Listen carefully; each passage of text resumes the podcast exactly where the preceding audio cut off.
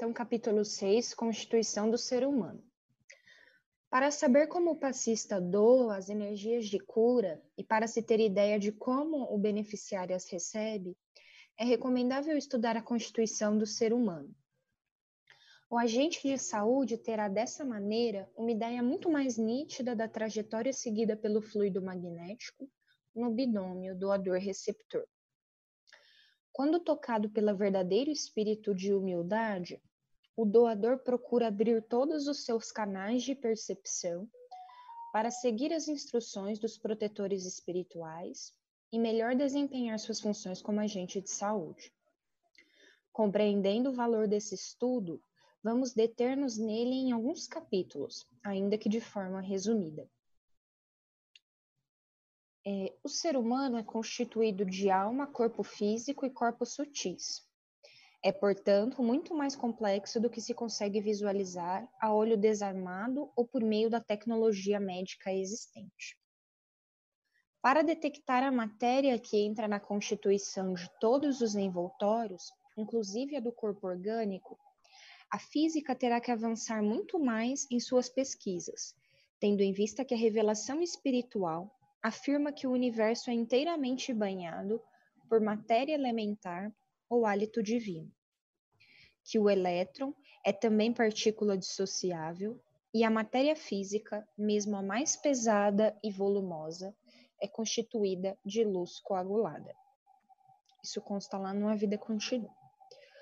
Os instrutores espirituais afirmam ainda que enxergamos apenas uma oitava parte do que acontece ao nosso redor, o que nos dá a ideia do quanto a ciência terá que avançar para descobrir as múltiplas dimensões da vida e o tipo de matéria que entra na constituição de cada uma delas. O que significa decifrar os múltiplos arranjos ou modos de coagulação da luz que entram na formação das partículas dessas diferentes dimensões. É... Alguém quer comentar? Alguma coisa?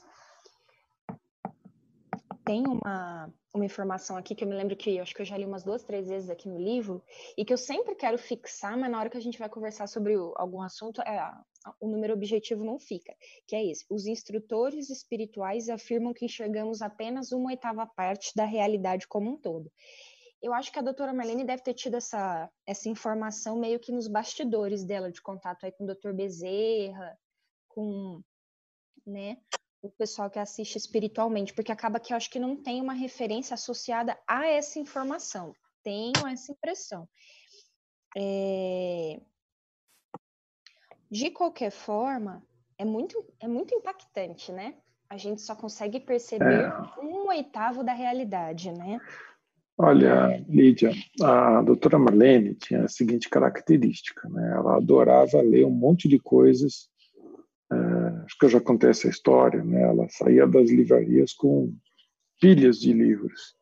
E uma das teorias que ela mais gostava de citar era a teoria das cordas, né? onde a gente tem universos paralelos, tal.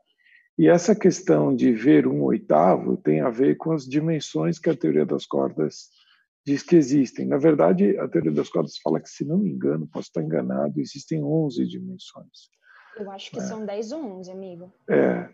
Então, quer dizer, de alguma forma, a gente pode ver um oitavo, né, porque se existem 10 ou 11 dimensões, a gente vê uma, sobram uh, nove, enfim, a gente vê um alguma coisa, muito próxima disso. Né? Então, eu, eu acho que ela, ela, ela se baseia um pouco nessa literatura que ela se respaldava. Né? E outra coisa interessante que você falou aí, é que ele fala que o elétron ele é divisível, né? E a gente teve aí a aula da Sandra mostrando que ele é super divisível, né? Ela chegou em partículas que estão bem além do elétron, né? E, e, hoje se sabe que não só a gente vê um oitavo, e aí também é outra coisa que corrobora com a doutora Marlene, porque a matéria existe a matéria que a gente vê, existe a matéria escura e existe a energia escura. E, e aí uh, existe toda essa questão do, do que de fato a gente vê. Então, existe essa luz coagulada, que basicamente é essa matéria escura, é a energia escura, coisas que a gente ainda não sabe. Né? É, se a Sandra quiser complementar isso, Sandra. Aí você veja que ela põe na conta dos instrutores, né? Os instrutores espirituais afirmam que enxergamos apenas uma oitava parte. Eu confio bastante. E tem uma, uma questão também, talvez esse é, os instrutores espirituais afirmam que a gente só pode ver. Esse ver não obrigatoriamente é o ver físico que a gente está acostumado através dos olhos, né? Porque é, desencarnado, o espírito tem a capacidade de perceber, aí a gente não usa nem a, a, a, o ver, é perceber, né? É, e não é por um orifício, por um olho, é, percebe de forma mais global. O fato é que existe, isso eu ouvi há muitos anos de um professor de física, existe ao nosso redor muito mais informação do que a gente é capaz de perceber através dos nossos cinco sentidos. Né? Quando a gente foi colocado aqui nesse planeta, a gente foi dotado de cinco sentidos, né? Visão, tato, olfato, paladar e degusta e visão, tato, olfato, paladar e audição.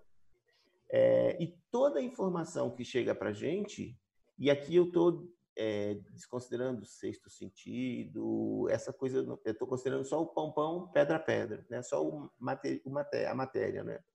Então, é, tem muito mais informação à nossa volta. Então, a única maneira que a gente tem encarnado de perceber o que está à nossa volta é através desses sentidos, que são cinco. Só que tem muito mais coisa acontecendo à nossa volta do que a gente consegue perceber através desses cinco sentidos. Né? Então, talvez esse ver que a doutora diz que os instrutores espirituais estão dizendo, não é, é, é, é especificamente ver, olhar, enxergar, e sim perceber, né? É, em todas as dimensões, de todas as formas, de formas que a gente ainda nem tem notícia. É, dizer, na verdade, hoje a gente tem muita notícia. A gente mesmo tem muita percepção que não chega através formalmente desses sentidos, não é? é? e a gente, particularmente num grupo como esse, não podemos desconsiderar a coisa da sensação, a coisa da percepção, a coisa do sexto sentido, ou como que a gente queira chamar, não é? Só que isso ainda não está formalizado, a gente ainda não consegue é, definir claramente essas coisas, não é? é não, ou consegue, aí fica Carlos, confuso. Estamos em processo. É, Carlos, é. Tem, tem, estudos assim bem antigos que eu, eu lembro assim de 30 anos atrás que estudaram monges tibetanos que só pelo poder da concentração, eles com os pés cruzados e mentalizando com o poder da mente, de olho fechado, quando a pessoa acendia uma luz, a corrente elétrica passa e toda corrente elétrica gera um campo magnético. Ele conseguia ter percepção do campo magnético. Então fizeram testes com ele, passando a corrente na frente, do lado, em cima, ele apontava onde estava a corrente de olho fechado. É. Então essa percepção não são, que você está falando que é muito mais amplo, é muito mais amplo. Eu acho que as pessoas que são mas uh, que tem uma mentalização, um poder de concentração, uma, um nível de espiritualidade maior, eu acho que eles têm mais ou menos um sexto, um quinto da, dessa visão, não sei. É difícil colocar em números, né? Mas é, não é só as pessoas mais espiritualizadas, não. Quando você atende o telefone e a pessoa fala, ah, é o João. Nossa, João, estava pensando em você agora. Gente, o que, que, é isso? Não é? É? Comigo, bom, acho que com todo mundo acontece. O telefone toca, só que eu, eu tenho isso assim, é, é, eu estou exercitando isso, né? Quando o telefone toca, eu já, eu já mentalizo quem é. Eu já, é, e várias vezes é muito comum o telefone toca e eu já sei quem é. E, e, eu não fico mais questionando, nossa, que coincidência. Eu já, eu já procuro exercitar essa, essa capacidade, não é? E é muito mais comum do que a gente, é que às vezes a gente não se dá conta e não, e não, não presta atenção, não leva a Exatamente, sério. Exatamente, acho que a palavra é? é? atenção, né? É. É muito bacana. Então, acho que fica essa informação aí, pra, porque eu acho que isso ajuda a gente a ter mais humildade frente à vida, às adversidades, que a gente está percebendo só uma oitava parte do que acontece ao nosso redor. Posso seguir, pessoal? Então, só um pouquinho que o Fábio pediu que eu falasse alguma coisinha, só para lembrar claro, aquela estrutura da matéria que foi dada, que foi falada alguns, algumas semanas atrás, que era tido o elétron como o próton e o nêutron como elementares, né? E não são mais elementares porque elas são constituídas por partículas menores, como nós vimos, né? Que são os quartos, os gluons, os bósons, bóson de Higgs, que é considerado a partícula, foi considerado a partícula de Deus, que foi considerado até agora a partícula elementar, né? Então, como a doutora fala aqui, o elétron não é mais, não foi, não é mais considerado como uma partícula elementar. E nós sabemos, como ela fala aqui, que a matéria é, espiritual ela é quintessenciada e que se a gente não vê agora, não, não vê com os olhos do microscópio ou com os olhos de instrumentos, né, para poder detectá-las, mas um dia nós poderemos. E em, em consideração a luz, né, como a matéria como luz coagulada, se a gente for fazer uma analogia, como foi falado a, a semana passada, que energia é igual a massa, né? Que a, a H é igual a mc ao quadrado, c a velocidade da luz, h a constante de Planck e lambda é a, e é a frequência, que é o inverso do comprimento de onda, a gente pode comparar essas duas grandezas, né? Então, a luz tem um comportamento de onda e partícula. E a gente sabe que quando a, a matéria está, ela recebe eh, uma quantidade de energia, a gente percebe que é a energia que é transmitida e não a matéria. Então, a matéria como luz coagulada deve ser por conta dessas das dimensões e das partículas que a, matéria tem. E a partícula, como foi também falado, ela não está inerte, paradinha. Os elétrons e os prótons estão, é, têm uma velocidade, têm uma rota, têm uma, eles estão em constante movimento. Então, de acordo com essa teoria, né, a gente eh, diz que a matéria é luz coagulada, porque quando uma, uma partícula está em movimento, ela pode produzir luz num comprimento de onda que nós não enxergamos. A gente vai volta, vai volta, cai na física, né? Impressionante, permeia tudo. Em 1975, os físicos norte-americanos Bob Tobin e Fred Alan Wolf, no livro Espaço, Tempo e Além, enunciaram um postulado muito semelhante ao revelado no livro E a Vida Continua, da coleção André Luiz. A matéria não é nada mais do que a luz capturada gravitacionalmente. Esperamos que a constatação e os desdobramentos dessa verdade nos levem a mais amplas conquistas no campo espiritual. É, aqui tem uma, uma consideração a fazer, que é sobre a deflexão da luz que foi iniciada por Newton, que a luz sofre um encurvamento devido a efeito gravitacional e constitui um importante marco na história da ciência, porque as medidas da deflexão da luz nas observações astronômicas foram feitas durante um eclipse em 1919 e confirmaram o valor previsto pela teoria da relatividade geral de Einstein em 1915. Então, é, o que a doutora fala aqui é, a luz sofre uma deflexão e foi medida mais tarde de Newton a Einstein, né, que Newton formulou essa hipótese e depois foi comprovada pela eclipse solar de 1919 e comprovando também a teoria de Einstein em 1915. Perfeito. É... Vamos lá, então. Na, nada nos foi revelado quanto à constituição do princípio espiritual ou espírito. Sabemos, porém, que ele conclui o primeiro estágio evolutivo após passar ao longo da escala filogenética pelo crisol de bilhões de anos de experiências, animando desde seres unicelulares aos pluricelulares até completar a construção do corpo humano e dos envoltórios sutis.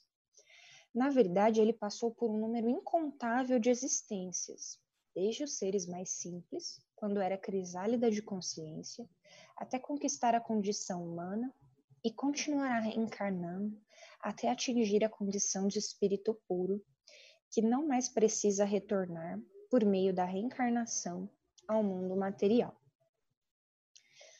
É... Alguém quer comentar alguma coisa? Então, o ser humano é constituído, portanto, além do corpo físico, de perispírito, corpo mental e é, corpo é, perdão, além de espírito, corpo mental e perispírito, sendo que ao passar pela matéria, ele tem a oportunidade de evoluir. Não se pode esquecer, principalmente em um livro como este, que aborda as curas espirituais, que o corpo físico não é apenas um vaso divino para o crescimento de nossas potencialidades, mas também uma espécie de carvão milagroso, absorvendo-nos os tóxicos e resíduos de sombra que trazemos no corpo substancial. Legal essa analogia com carvão, né? Eu acho que eu não tinha é, me atentado para ela anteriormente. Realmente ah, ali do... o carvão. Pode falar. A doutora Marlene adora essa analogia. ela, ela, não, ela, ela fala isso no CD, né? Então, é uma analogia bem legal. Ela diz que, o nosso, que a nossa, as nossas doenças, os nossos processos antigos e crônicos, ou seja, as cicatrizes, as sequelas, as mazelas, as questões perispirituais das nossas vidas, ela vem decantando, né? como se ela decantasse ao longo das nossas vidas até chegar a um nível uh, perispiritual baixo aonde é, os, os, centros de força eles chupam essa matéria densa e trazem ela a nível corporal. Ah, e isso é a questão do carvão. Nessa hora, você clareia o seu perispírito. Né? Então, quando às vezes a gente vê a doença ou vê uma pessoa muito doente, a gente tem que imaginar que ela pode estar nessa hora clareando o perispírito dela, quer dizer, ela pode estar ficando mais saudável. Né? uh, não mais doente. E a AME Minas, eles têm um conceito muito legal, o Marquinhos não está aqui para me salvar, né? mas é, é, tem um livro deles que eu sempre esqueço o nome e ele sempre lembra, por isso que eu estou lastimando a presença, a não a ausência dele aqui. Porque que você inclusive isso, isso, que você inclusive começa a, a doença caminha primeiro no mental né? Então, tem pessoas que têm a doença a nível mental que não têm ainda ao nível mais denso do perispírito e muito menos a nível material no corpo. E na medida em que as encarnações vão passando, essa doença vai paulatinamente decantando até chegar no nível físico, que é, em tese, o último processo da doença, que vai fazer você é, ficar é, com um peso do perispírito mais leve. Tanto que a doutora Marlene também adora essa expressão, que é o peso específico do perispírito. Ou seja, para onde a gente vai quando desencarna depende muito do, da densidade no nosso perispírito. Né? Não é castigo de Deus, não é punição do diabo, nada disso. Quer dizer, você vai até onde o seu perispírito permite que você vá, como se fosse um balão ou coisa que o valha. Então, quanto mais você deixar no corpo físico, como esse carvão que decanta as suas questões, mais o seu perispírito, de uma certa forma, fica mais leve, o seu peso espiritual fica menor e você consegue alçar uh, no plano espiritual dimensões que antes você não atingia. E esse processo se recicla. Né? A doutora Marlene sempre gostou muito dessa ideia. Né? O Fábio, e, e, verdade, como que se dá esse processo? Qual é, como exatamente que uma doença vai limpar a gente? Como Porque, é que veja, acontece? O, o, o processo de adoecimento né, que a gente vê no corpo, é, é, é, é um oitavo, ou menos até, de todo o processo que nos levou a adoecer.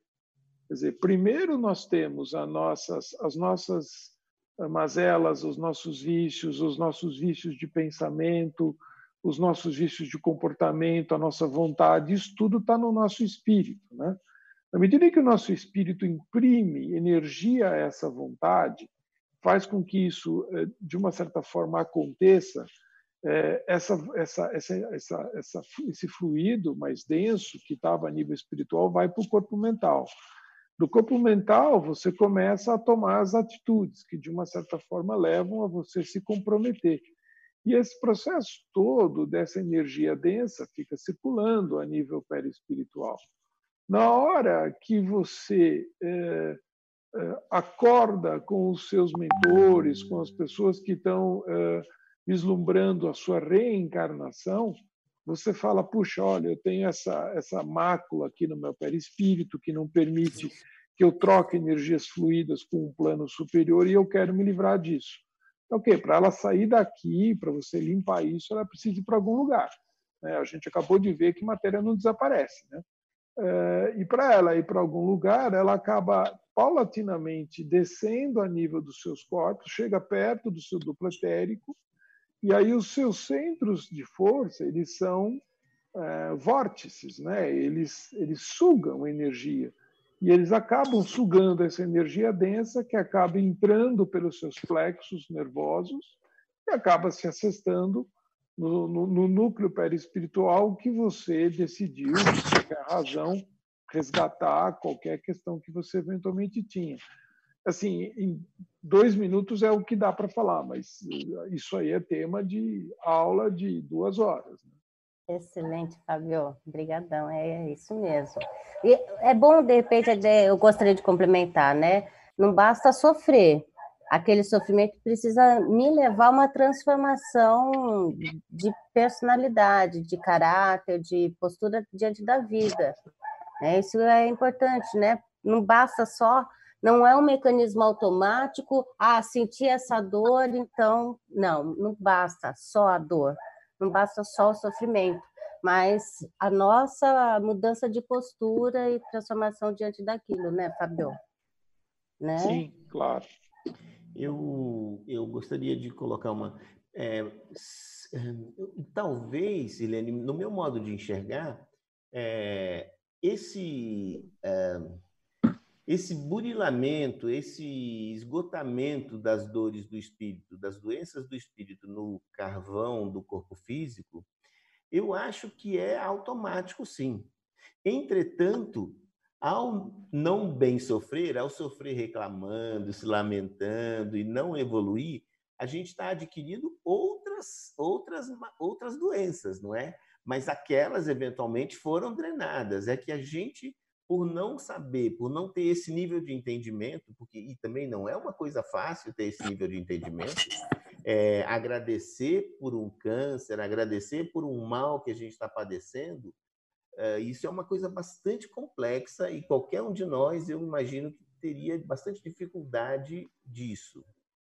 Eu falo por mim, eu teria bastante dificuldade numa situação dessa. Entretanto, faz todo sentido, faz muito sentido isso. Até quando a gente fala ah, os espíritos mais evoluídos não precisam mais encarnar.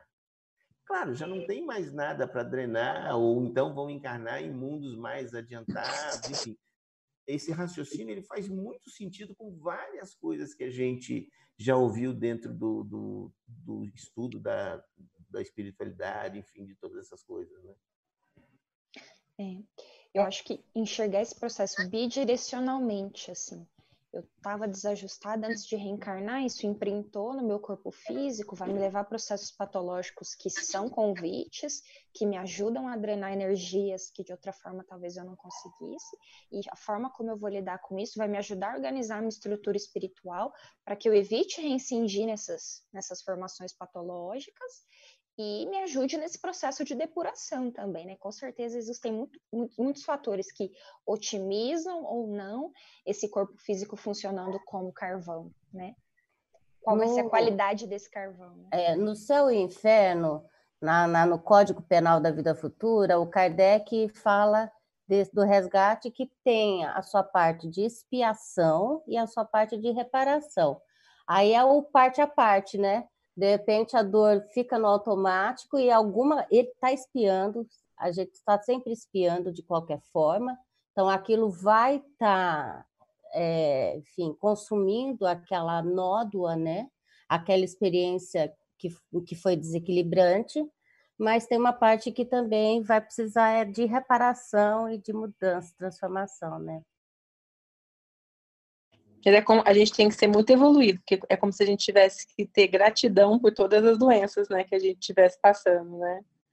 A Mônica me, me, indicou um livro super legal, que é do Andrei Moreira, que chama Reconciliação. E ele explica um pouco sobre esse processo de adoecimento e o processo de cura, né? E aí, junto, veio um livro de que chama Por que Adoecemos, que é da editora da AME Minas Gerais. E fala muito sobre toda a fisiologia desse adoecimento. É bem legal, vale a pena ler. É o livro, esse é o livro que o Fábio estava tentando lembrar o nome, né? Fica aí essa dica, tá sempre surgindo esse livro aqui. Recomendo que leiam. É. E esse do Andrei também. Um, um simpósio um dia com o pessoal da AME, a hora que a gente puder fazer um get together trazer o pessoal lá para apresentar alguma coisa sobre o livro. Política do café com leite de volta. É... De fato, o corpo físico filtra as impurezas do perispírito. Este, por sua vez, é também corpo estruturado em bilhões de células, que se caracterizam por atividade incessante eh, e mantém interdependência com o físico, embora o caráter autônomo de cada envoltório. Olha, eu viajando aqui, né? O Bruce Lipton, lá no Biologia da Crença, fala que o nosso corpo físico ele é composto de mais ou menos 10 trilhões de células. Aí a doutora Marlene está falando que o corpo físico, o corpo perispiritual, é composto por bilhões de células, ou seja, são menos células, menor densidade, é, peso específico, né, Fábio? Menor densidade aí. Mas ela, ela usa a casa dos bilhões para designar o perispírito e não dos trilhões. Essa parte da constituição do corpo físico de 10 trilhões de células, mais ou menos, é bem, bem isso aí mesmo, aparentemente. Mas é preciso ter em mente que o espírito é que mantém a coesão e o equilíbrio de tudo com o comando mental e por intermédio das oscilações inestancáveis do pensamento. Desse modo, as células sofrem um impacto constante das radiações mentais e absorvem os princípios de ação e reação deste ou daquele teor. Assim, os processos de saúde e enfermidade, de harmonia e desarmonia, são associados e desassociados conforme a direção que lhe confere a vontade. Vejamos a seguir os vários corpos da alma. Acho que o Fábio comentou bem isso para gente, né? Aí aqui ele fala sobre o corpo mental, né, que o Fábio citou também. O corpo mental. Considerado como um envoltório sutil da mente, muito pouco se sabe acerca do corpo mental. Quanto à sua existência, André Luiz informa o seguinte: Para definirmos de alguma sorte o corpo espiritual, é preciso considerar antes de tudo que ele não é reflexo do corpo físico, porque na realidade é o corpo físico que o reflete, tanto quanto ele próprio, o corpo espiritual, retrata em si o corpo mental que lhe preside a formação. Isso está em evolução, acho que evolução em dois mundos, né? No mesmo livro, em nota de rodapé, André Luiz recomenda que se considerem válidos os estudos realizados por outras escolas espiritualistas a respeito dele. O cientista desencarnado enfatiza que o corpo mental dá origem ao corpo espiritual por dá origem ao corpo espiritual. Portanto, seria um erro englobá-lo neste último. Ele forma um dos envoltórios da alma. A produção dos pensamentos é função exclusiva do corpo mental. Então, a produção dos pensamentos é função exclusiva do corpo mental ou o pensamento vindo aí de uma estrutura que a gente considera material a despeito de sutil, né? Que é esse corpo mental. Bem bacana. Alguém quer falar alguma coisa? A gente encerra aqui o capítulo. É, não, esse, esse o corpo mental é legal a gente falar que é o que resta no caso da ovoidização, né? Então, quando se um espírito ele ele não não consegue fazer esse processo tudo que a gente estava comentando de expiação e reparação e transformação, ele entra num, num, numa série de desequilíbrios e o que resta é esse corpo mental, assim como o corpo mental, que é o que é, fica no processo de diminuição do perispírito para o reencarne, né? É, eu estava fazendo algumas pesquisas em outras fontes, mas é isso que eu, que eu obtive. Não sei se alguém tem mais alguma outra informação.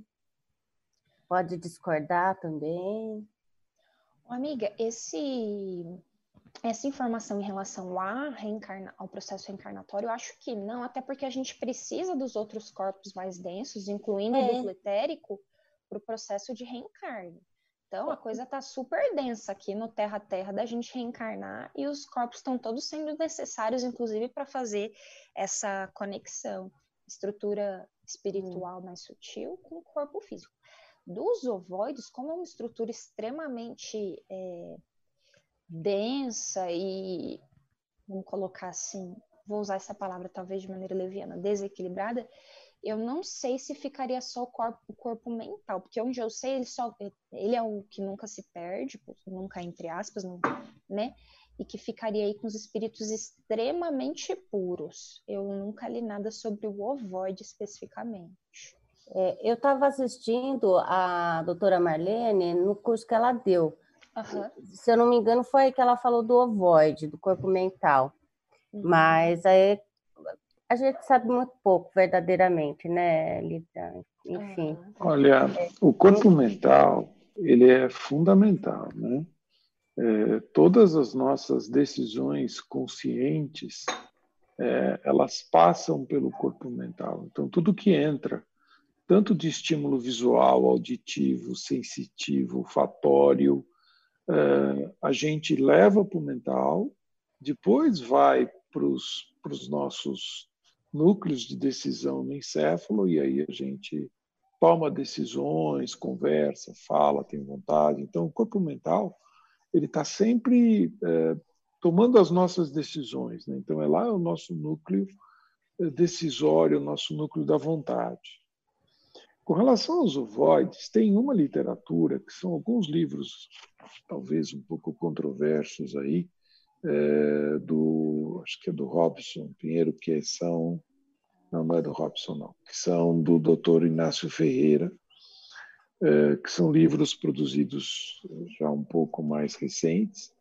E num desses livros ele conta que o, o ovoide ele perdeu a forma humana.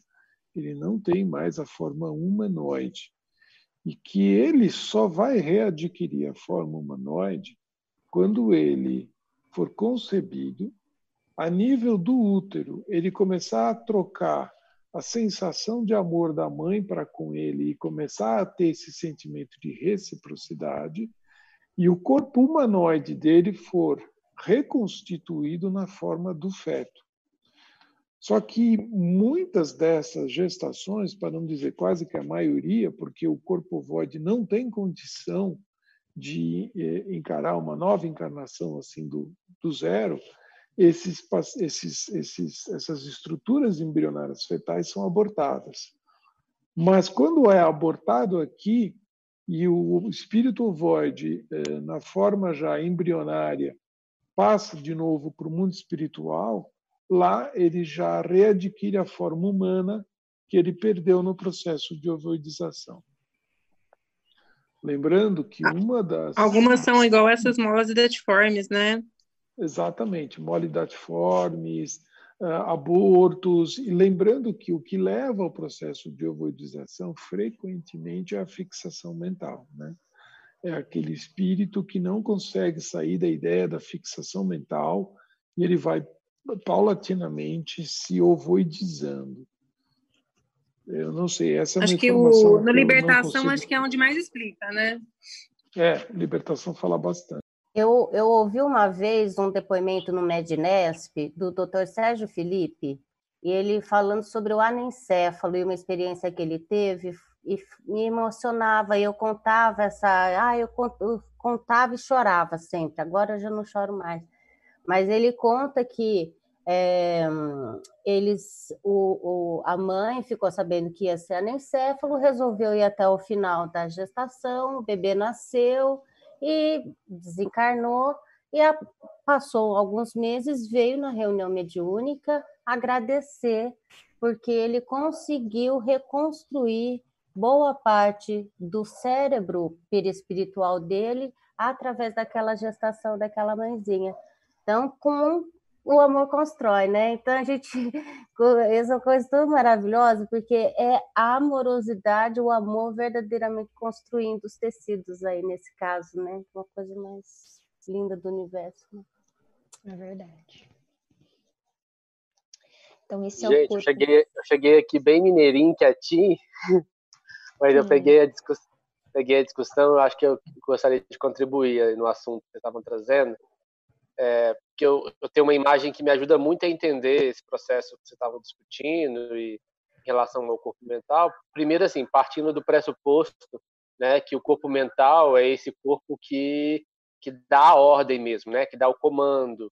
Então, é ele que vai sustentar a forma do, dos corpos mais densos, mesmo dos corpos espirituais, e numa cascata de ação isso vai acontecendo. Então, achei muito interessante essa questão que o Fábio trouxe, e eu, eu acho que é isso também, que essa questão da fixação mental e essa perda de faculdade, né, ou de ferramenta do que o corpo mental vai se destituindo por não uso, né?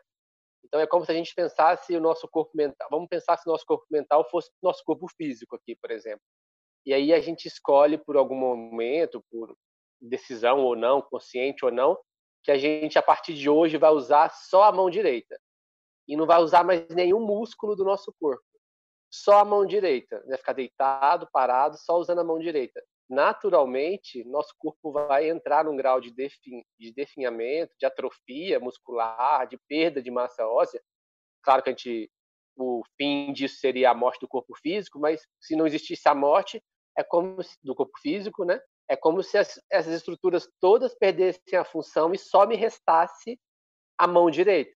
Então, o que eu entendo desse processo de ovudização é justamente isso, através da fixação mental de uma ideia fixa, é, toda a energia, toda a força daquele espírito, né, ela é direcionada para um, uma única coisa, para uma única possibilidade, e toda a capacidade do corpo mental de montar uma estrutura, de organizar o perispírito, de manter, manter aquela organização mínima ali, ela é atrofiada, ela é perdida por um direcionamento volitivo, né, da vontade, por um único objetivo, por um único pensamento, por uma única ideia.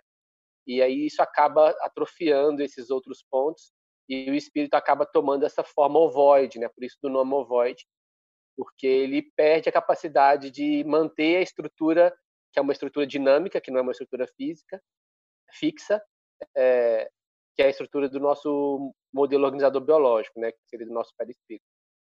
Então, é, só queria trazer isso, assim, achei que estava muito legal a discussão aí. Muito bom. Bem-vindo, Marquinho. A gente estava sentindo sua falta. Ah, eu estava agarrado no hospital, cheguei agora, mas deu tempo de pegar o finalzinho. Tem umas questões é, colocadas no chat, será que a gente pode ler algumas? Com certeza. Terminamos é, o capítulo, né? No chat lá no YouTube. Aliás, tem bastante gente acompanhando a gente, né? É, bom, então, é, em ordem aqui de entrada das perguntas, né? O Edson Glauco é, Monteiro, não sei se é pertinente, mas vou perguntar: nós temos maior evolução na dimensão material ou na espiritual? Eu perdi a pergunta. É, não sei se é pertinente, mas vou perguntar. Nós temos maior evolução na dimensão material ou na espiritual? Ai, Fábio. É na material, não é, gente?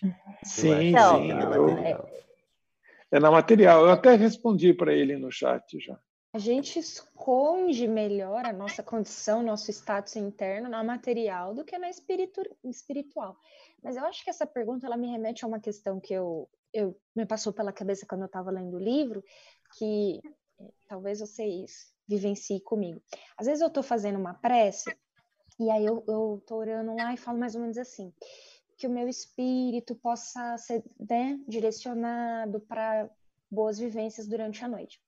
Vejam como essa essa fala, ela infere que há algo para além daquele que está orando que vai ser levado para algum local. E na verdade a fala correta seria que eu possa ser encaminhado, porque o eu é, ele é essa essência espiritual, né? É lógico, nesse momento de encarnação, o todo sou eu, mas se a gente for olhar para o ponto de vista espírita, espiritual, o meu eu de fato é essa essência. Então, no final das contas, é uma coisa só. O nosso nível de evolução é o nosso nível de evolução. O que varia é o nosso grau de percepção disso, o que a gente consegue saber em relação ao nosso status evolutivo, nosso autoconhecimento, o que os outros conseguem acessar disso ou não, mas me parece que no mundo guiado aí pela imagem, como que a gente tem vivido, pela, muitas vezes, né, pela aparência, a gente acaba parecendo mais bonzinho, é, melhor quando encarnado ou acordado do que quando desdobrado e desencarnado. Né? É, ou, ou, eu acho que no livro dos Espíritos existe essa pergunta nesse sentido. Poderíamos evoluir só no plano espiritual? Por que é necessário vir à Terra? E aí ele fala para vivenciar determinadas vicissitudes que só a Terra vai poder propiciar. Né? E aí a gente sabe que no plano espiritual a gente acaba se fixando ah, junto aos afins. E aqui na Terra está tudo misturado. Né? E, e aí que é a possibilidade. A luz do corpo carvãozinho, a gente Justo. precisa sim das vivências encarnadas, né? Porque é onde vai efetivamente, em última instância, em última instância, né, é, eliminar o, o mal. É? só que dentro daquela percepção do começo que a Lídia leu para a gente, né, a gente não, não percebe quase nada, né, uma minoria, um oitavo.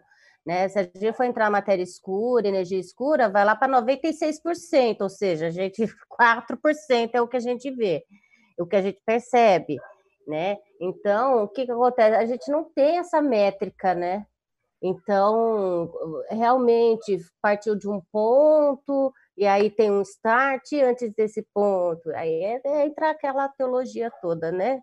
E, da criação, etc. Então, é difícil a gente pensar assim, ah, aqui a gente está evoluindo mais ou menos.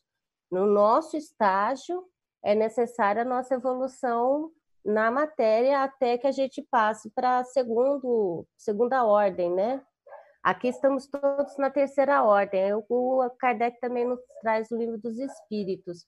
Na segunda ordem, a gente já perdoa automaticamente, já ama quase continuamente. Esse é o gap para a gente sair da terceira ordem. Agora, a gente só vai perder essa forma, o perispírito, quando for para a primeira ordem. É isso mesmo, Fábio? Você me corrige, hein? Deixa eu só fazer uma ressalva. Eu acho que eu tinha entendido a pergunta errado, viu, pessoal? Eu li, nós temos maior evolução na dimensão material e espiritual. Eu achei que ele estava perguntando: eu sou mais evoluído se eu me olhar do ponto de vista agora no corpo ou se eu olhar do ponto de vista do espírito? Mas acho que vocês que entenderam corretamente. Ele está perguntando se a gente consegue evoluir mais, acho que na matéria ou lá no plano espiritual, até. Por isso que eu respondi da forma que eu respondi. Está perfeito, Silene. Eu penso que são as duas coisas, Lívia. É, o bom é isso. Esse que é a verdade no diálogo, né? Não está nos, nos entes, mas entre nós. Então, é. o espírito evolui e ele manda a evolução para a matéria, para o corpo, né? Porque é o, o espírito e o perispírito que produz o corpo.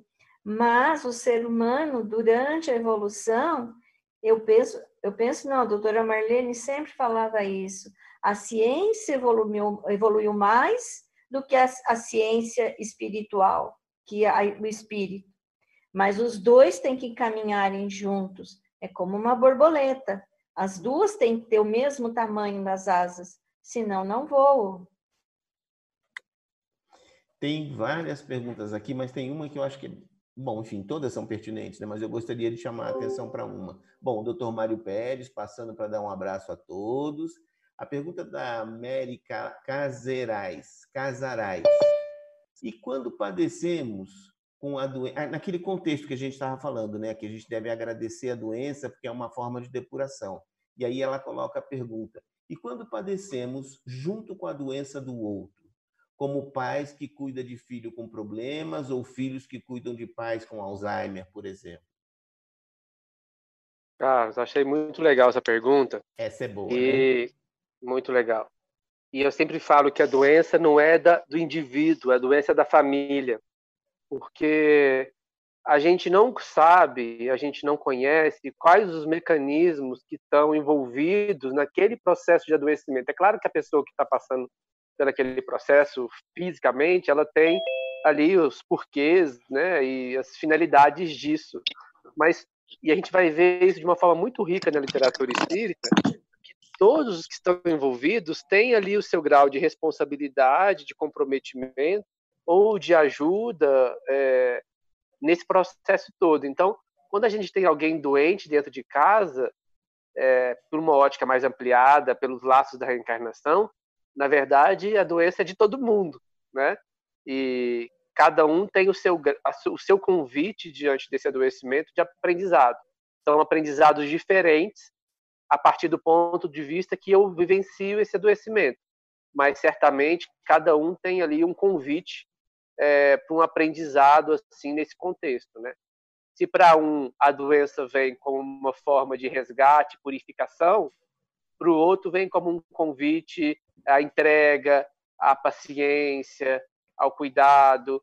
E aí cada um realmente vai ter que fazer essa é, análise individual, né? Porque não dá para generalizar. Mas certamente todos na família têm ali a sua responsabilidade ou o seu convite para um aprendizado individual também.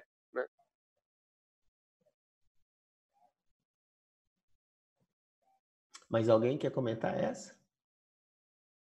Mas eu acho que o Marquinhos matou é... a pau. Ele, ele foi bem feliz na resposta, né?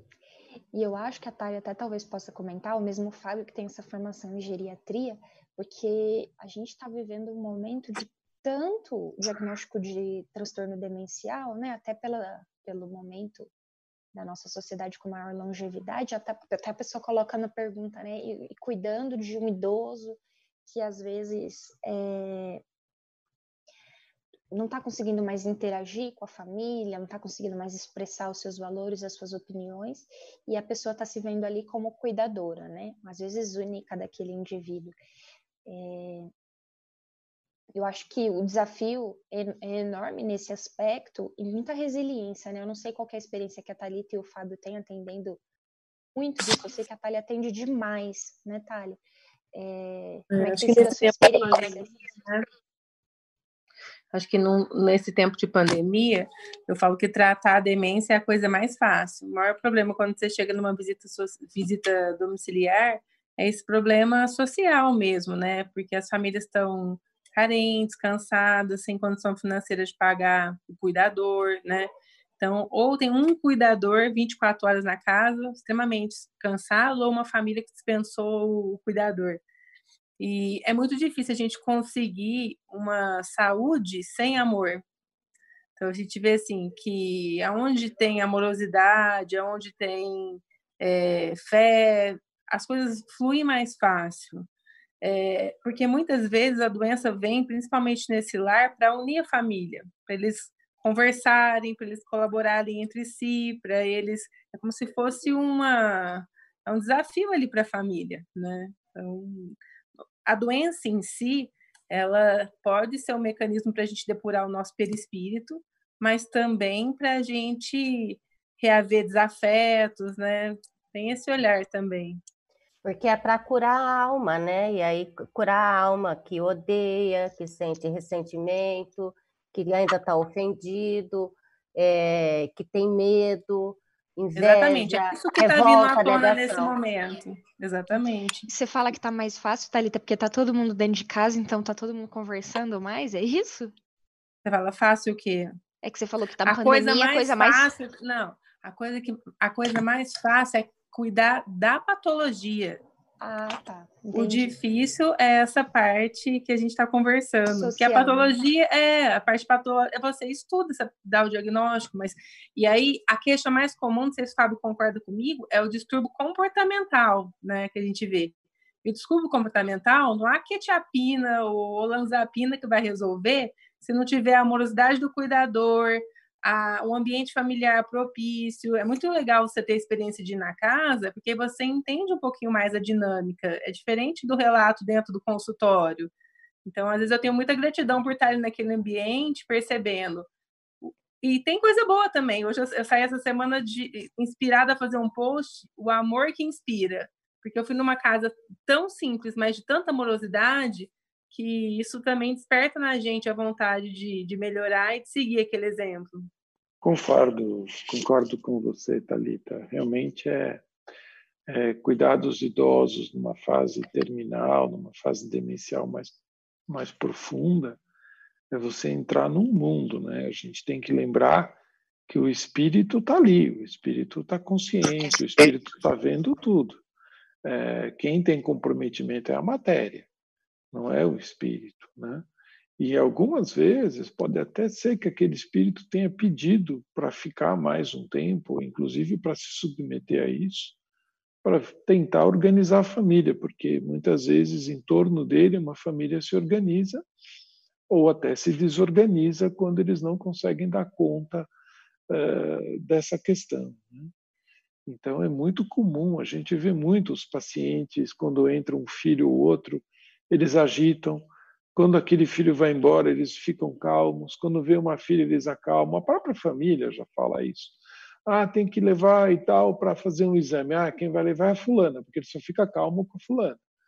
É, ou às vezes o pior de tudo, ou o melhor de tudo, ele fica mais calmo só com o cuidador. Quando vê a família, é um inferno. A família sai, o cuidador pega ali um, um, um, uma Bíblia, um livro dos Espíritos, lê para o velhinho, o velhinho fica maravilhosamente calmo. Posso mencionar um último comentário? Quer falar, Thalita? Pode falar. Não? Um último comentário da Adélia. É preciso acrescentar que esse não é um conhecimento, é, perdão, é, sim, precisamos, é, com, com, relação à necessidade da encarnação, né, que, a, que a Sandra tinha mencionado um pouco mais atrás. Sim, precisamos vivenciar a matéria para a evolução. A alma terá uma evolução em outros aspectos, mas nada comparado ao ganho durante a experiência na Terra. E ela complementa: é preciso acrescentar que esse não é um conhecimento que foi é, falado somente na codificação de Kardec. São Tomás já escreveu isso em 1225, apenas a abordagem não mencionava a reencarnação. É, eu estou citando isso, não é nenhuma pergunta, é que tem tanta gente assim é, legal, né, colocando as questões no, no chat.